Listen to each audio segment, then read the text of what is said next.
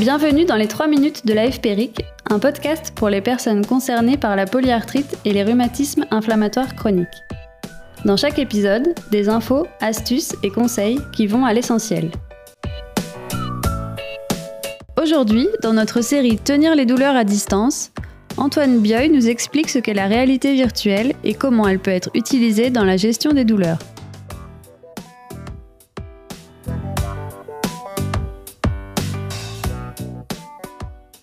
Bonjour, je suis euh, Antoine Bieux, je suis professeur de psychologie clinique à l'Université de Paris 8. Je suis également psychologue clinicien au CHU de Bordeaux. Et pour le sujet qui nous intéresse, je suis le référent scientifique de la société Hypnosia, de l'hypnose, et je suis également référent scientifique pour la réalité virtuelle de la société KSCO. Ce que l'on appelle réalité virtuelle, c'est le fait d'utiliser des moyens, la plupart sont technologiques, de façon à pouvoir euh, aider les patients à se projeter dans un monde qui va être un monde imaginaire, que l'on va donc dire virtuel, et on va orienter ce monde-là de façon à obtenir des effets thérapeutiques qui sont liés soit à l'accompagnement durant le scénario qui va être présenté, soit qui vont être liés à la nature du scénario qui va être utilisé.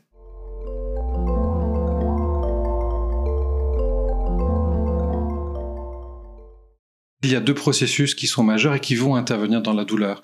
Le premier, c'est qu'on va chercher la dimension de distraction, c'est-à-dire d'emmener l'attention de la personne sur autre chose que ses perceptions corporelles ou ce qu'elle est en train de vivre. Et un deuxième aspect également qui intervient, qui est la dimension de l'immersion, c'est-à-dire toute la sensorialité de la personne est mise au profit de la quête du soulagement, de la quête de la diminution de, l'anxiété, de l'anxiolyse, avec ce casque de réalité virtuelle. Actuellement, la réalité virtuelle et notamment les casques de réalité virtuelle sont plutôt conçus en fait pour ce que l'on appelle les prises en charge aiguës. C'est par exemple le fait de bénéficier d'un soin à l'hôpital ou lorsque l'on a par exemple une crise douloureuse et puis on a besoin de quelque chose qui va permettre de pouvoir le soulager euh, rapidement.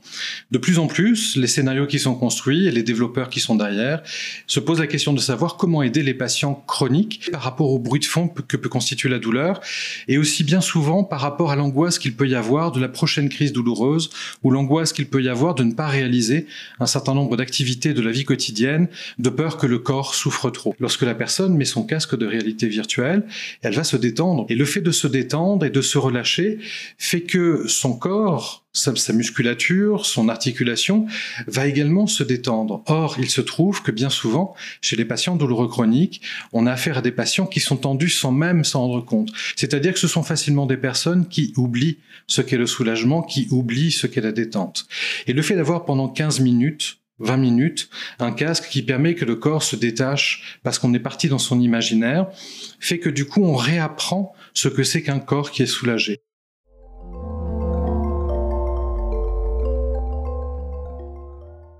Beaucoup euh, d'hôpitaux sont actuellement équipés ou sont en train de s'équiper dans ces solutions technologiques particulières, mais dans le champ du chronique actuellement, il n'y a pour l'instant pas grand-chose à l'hôpital. Par contre, il y a des ressources qui sont des ressources à domicile, c'est-à-dire que les casques de réalité virtuelle sont aussi disponibles dans le commerce. Et là, on peut retrouver les bénéfices que l'on a dans les séances à l'hôpital, qui sont les bénéfices en lien, comme on le disait, avec la distraction et avec l'immersion.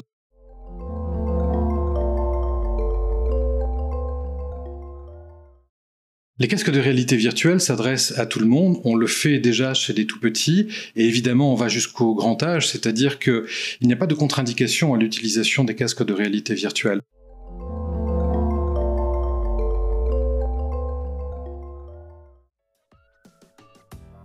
Merci Antoine Bioy pour ces explications. Nous remercions également le laboratoire Lily qui a apporté son soutien institutionnel à la réalisation de cette émission. Ça vous a plu? N'hésitez pas à vous abonner, liker et partager nos émissions.